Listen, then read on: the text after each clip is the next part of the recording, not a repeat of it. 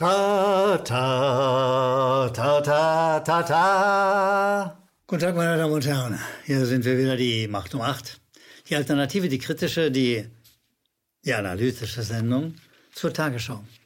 Die Tagesschau ist die wirkliche Macht um Acht. Sie dominiert äh, ein ganzes Medienunwesen in diesem Land und die, sie setzt Maßstäbe allerdings nicht unbedingt Maßstäbe für Qualitätsjournalismus, sondern einfach für Quotenjournalismus. Sie hat hohe Quoten, hohe Einschaltquoten, aber Qualität ist schon ein bisschen schwieriger bei ihr zu finden. Und wir gehen heute mal auf die Suche danach, ob sie sich zurechtfindet. Sind Sie so ein Redakteur bei der Tagesschau, der sitzt da und kriegt eine Vielzahl von Meldungen von diversen Presseagenturen oder Medienagenturen auf den Tisch und dann guckt er und sagt, ach, das nehme ich, das nehme ich und dann äh, bringt er sie in die Sendung hinein.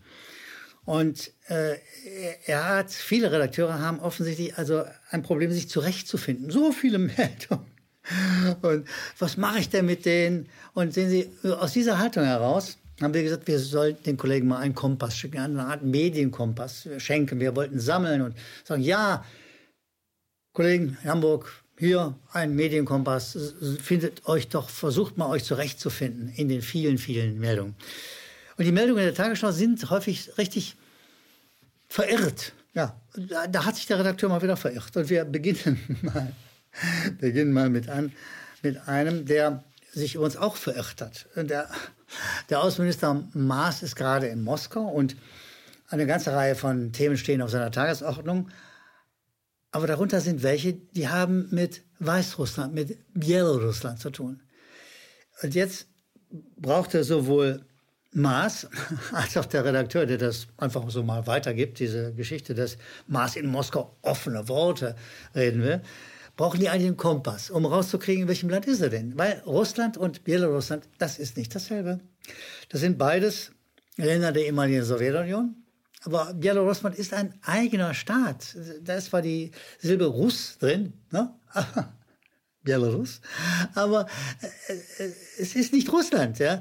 Und wenn ein Außenminister äh, ankündigt, er fährt nach Russland und äh, er hat sich, trifft sich dann auch mit dem äh, russischen Außenminister und er redet dann mit dem über, über Belarusland, dann stellt sich doch die Frage, hey, warum redet er mit dem? Der kann mit den Bielorussen reden darüber, was bei ihnen ist und was er meint. Ne? aber die Tagesschau korrigiert das nicht. Sie referiert einfach, dass es Proteste in Belarusland gibt nach der Präsidentenwahl und dass der Außenminister Maas, der ohnehin auch Orientierungs- und Probleme aller Art hat, dass, dass der darüber mit dem russischen Außenminister redet. Das fällt dem Kollegen in Hamburg nicht auf, dass da irgendwas nicht stimmt. Dass dass der das zwar sagen kann, natürlich kann er, der kann auch mit, mit dem russischen Außenminister über England reden oder über die Europäische Union. Oder, aber, aber er beschwert sich sozusagen darüber, da sei was in Belarusland, das gefiele ihm nicht und, in, und darüber müsse er jetzt mal reden. Und es wäre sinnvoll, es wäre dem Zuschauer eine große Hilfe, wenn der Redakteur in Hamburg sagen würde, pass mal auf Mars, das, das ist die falsche Gegend, ja du musst, wenn du über Belarusland reden willst, musst du nach Belarusland fahren, Weißrussland fahren. Dass das nicht dasselbe ist, ist weder dem Herrn Maas klar noch offenkundig der Redaktion in Hamburg. Deshalb sage ich mal, ein Kompass würde helfen. Durch die vielen, vielen Meldungen sich durchfinden und ein bisschen auch in der politischen Geografie. Es würde allen helfen, vor allen Dingen aber dem Zuschauer, der sich ja fragt, was, was soll denn das? Die nächste Meldung ist auch eine, eine, eine Orientierungsmeldung. Die, man muss helfen bei dieser Meldung eigentlich. Und zwar, das kriegen wir ja täglich, jeden Tag. Jedes dämliche Medium, jedes Medium sagt immer, Corona-Pandemie, die Infektionszahlen steigen weiter. Und damit wird Angst gemacht. Mit der Infektionszahl wird Angst gemacht. Panik verbreitet. Sie sollen mit immer mehr Infektionen immer ängstlicher werden. Die Wahrheit ist, die Infektion heißt erstmal gar nichts.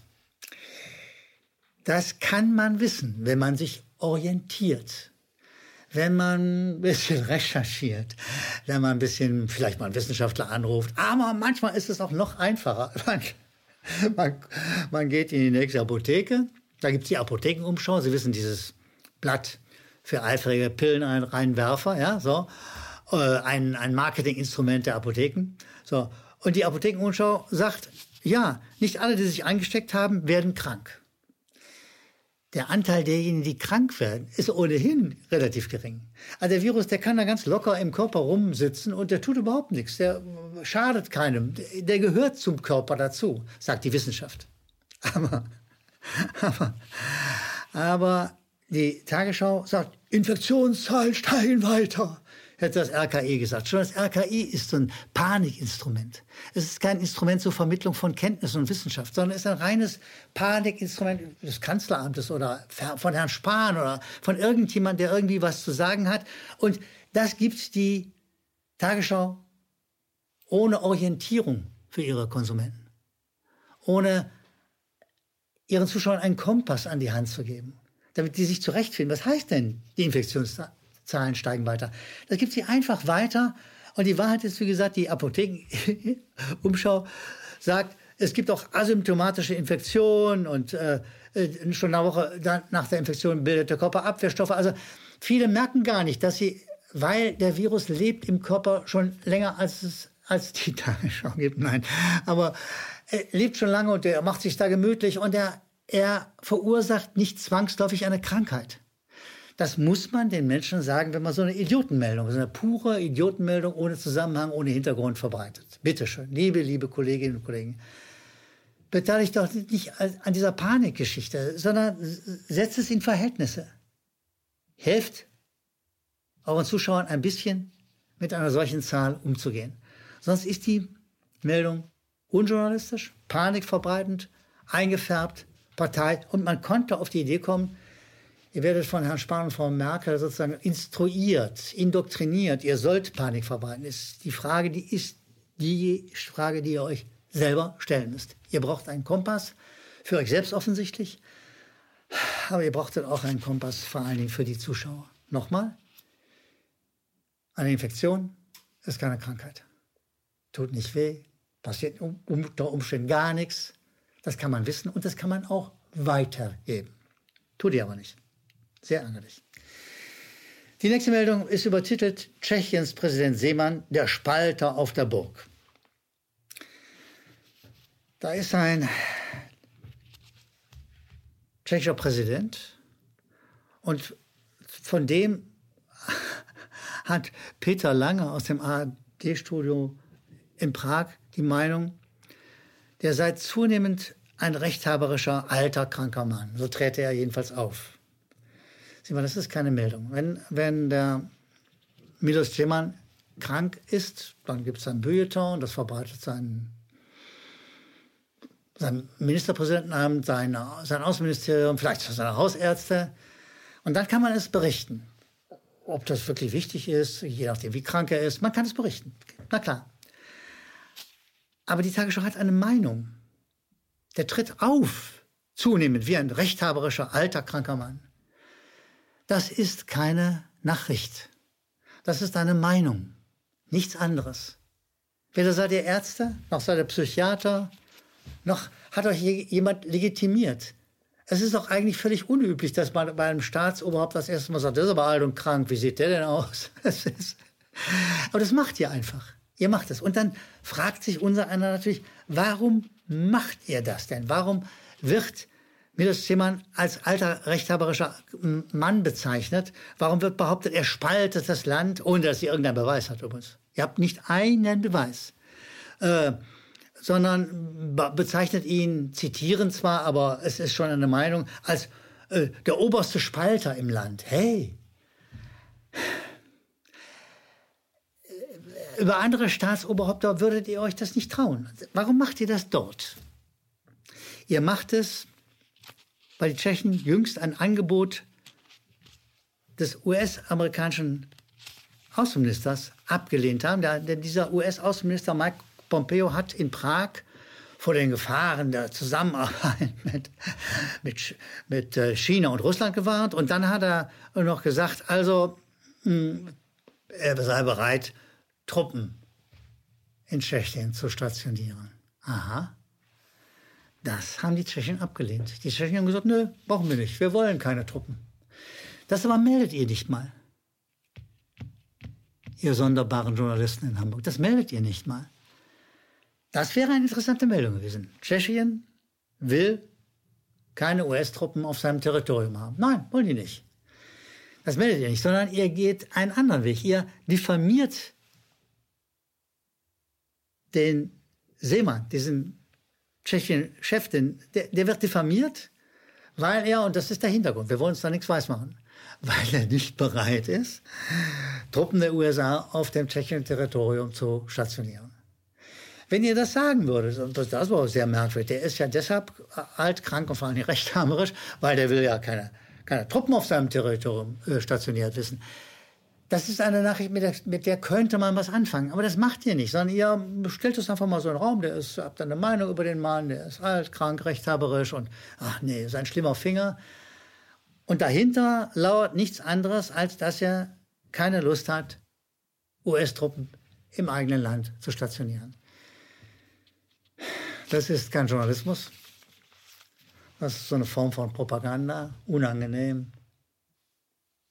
Und es wäre schön, wenn ihr dem Zuschauer eine Orientierung gebt. Ihr könnt doch einfach sagen, guten Tag, meine Damen und Herren. Also, hier ist die Tagesschau und wir sagen mal, dieser tschechische Obertscheche, der will keine Truppen da stationieren. Deshalb glauben wir, dass er ziemlich alt und rechthaberisch ist. Das wäre mal eine Meldung. Das fände ich erheiternd in gewisser Hinsicht, weil es wäre eine, eine Wahrheit. Ihr würdet euch dekorieren als das, was ihr seid. Eine atlantische Weitergabestelle. Und es würde auch den Zuschauern helfen. Ihr braucht einen Kompass. Und der Zuschauer braucht auch einen. Und der Kompass würde damit beginnen, dass ihr mal anfangt, einfach die Wahrheit zu sagen. Das ist euch fremd geworden über die Jahre auf der Karriereleiter in Richtung der Pension, in die schönen Gefilden des Ruhestands.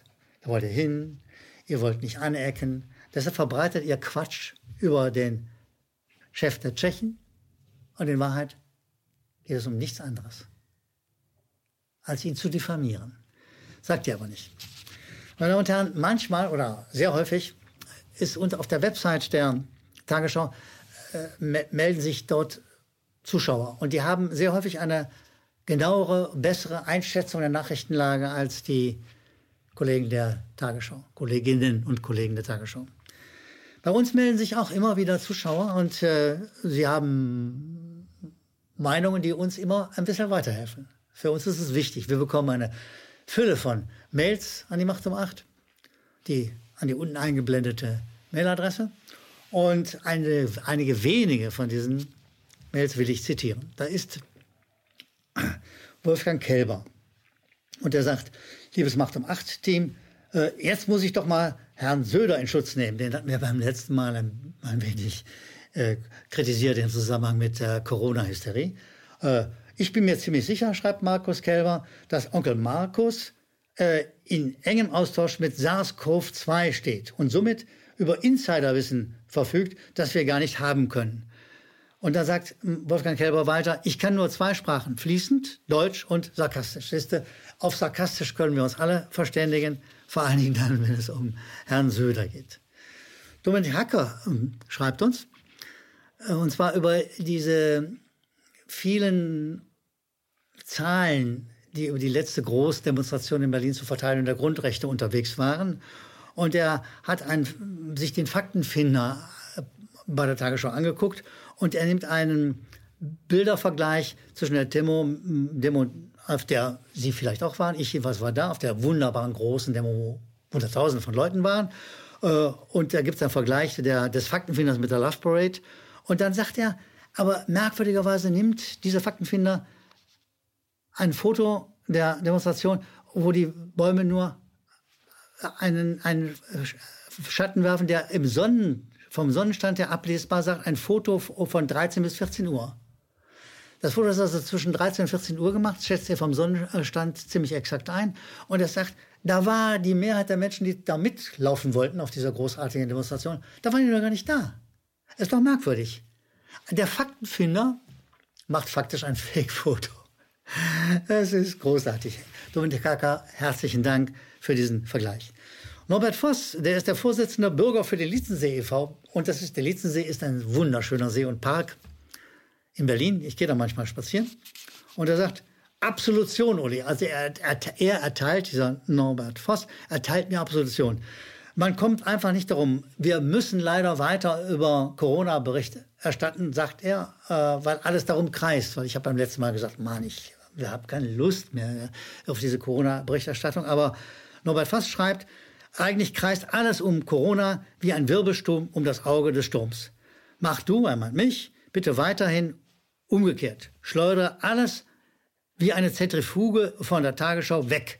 Irgendwann steht sie nackt da wie der Kaiser ohne Kleider. Ja, die Tagesschau ist im Medienbereich eine Art Kaiser und tatsächlich kümmern wir uns um dessen Kleider und wir versuchen, sie so nüchtern und so nackt wie möglich zu zeigen.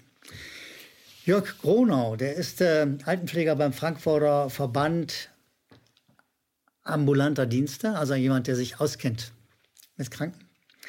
Und er schreibt uns, aus meiner eigenen Erfahrung heraus kann ich berichten, da ich auch Angehöriger einer im Sterben liegenden Mutter war, habe ich äh, den Kampf führen müssen, meine Mutter sehen zu dürfen und sie auf ihrem, um sie auf ihrem letzten Weg begleiten zu können.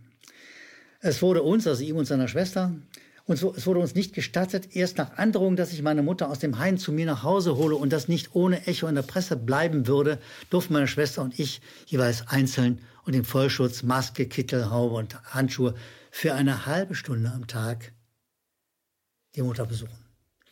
Sehen Sie, uns wird erzählt, es sei gesund. Es sei gesund, dass Kinder Masken tragen. Es sei gesund, dass ältere Menschen, auch solche, die im Sterben liegen, isoliert werden, die von ihren Liebsten nicht mehr begleitet werden dürfen auf diesem letzten schweren Gang. Sehen Sie, da sagt Jörg Groner etwas sehr Vernünftiges. Und er, der sich auskennt in der Pflege, sagt, das ist falsch.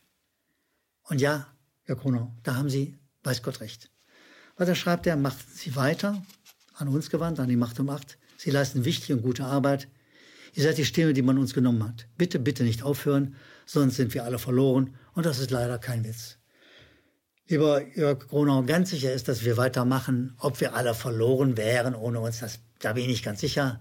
Aber ganz sicher bin ich, wir sehen uns bald in Berlin. Auf einer großen, großen Demonstration gegen das Corona-Regime. Auf einer großen, großen Demonstration für die Grundrechte, für das Grundgesetz, und Ihnen allen, meine Damen und Herren, Ihnen allen, die uns regelmäßig schreiben, uns helfen, unsere Arbeit besser zu machen. Ihnen allen meinen sehr ernsten Dank und ich freue Sie bald zu sehen in Berlin auf der großen Demonstration für Grundrechte. Ihre Macht um Acht.